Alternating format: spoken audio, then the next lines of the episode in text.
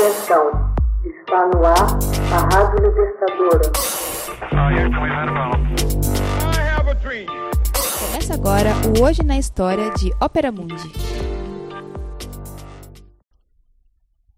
26 de janeiro de 1905 é descoberto o maior diamante do mundo.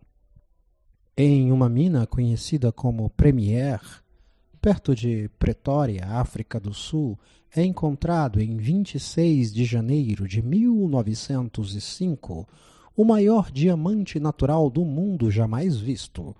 Durante uma inspeção de rotina pelo superintendente da mina, a pedra de 3.106 quilates foi chamada de Cullinan, em homenagem ao proprietário da mina.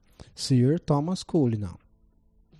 Ela foi cortada e lapidada em 105 peças, entregues à coroa da Inglaterra.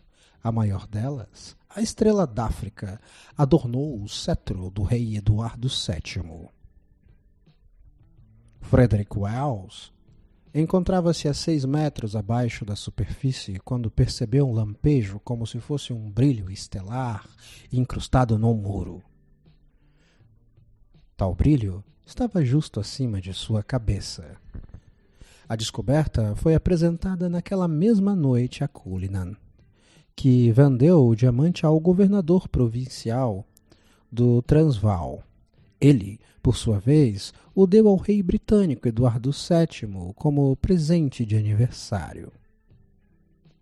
Preocupado com o fato de que o diamante pudesse ser roubado no trânsito até Londres, Eduardo tratou de preparar a cena para o envio de um diamante falso a bordo de um navio a vapor, protegido por um bando de detetives, como uma tática diversionista.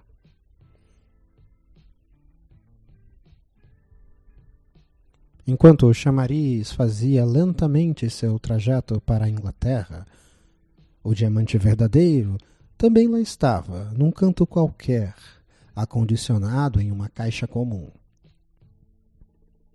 Eduardo VII confiou o corte do diamante a Joseph Asher, diretor da Asher Diamond Company de Amsterdã.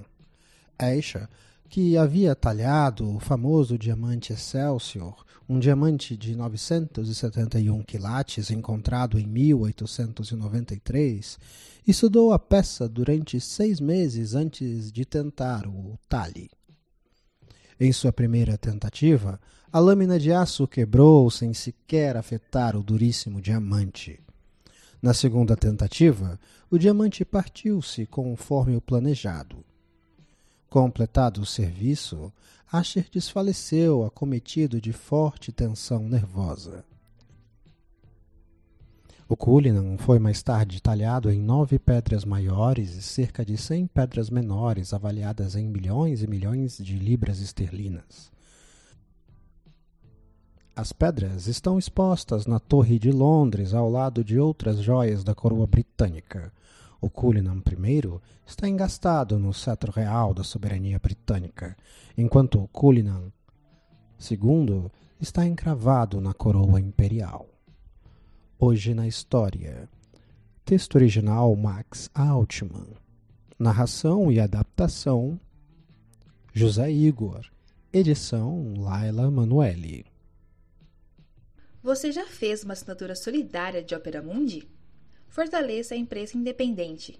Acesse www.operamundi.com.br/apoio. São muitas opções.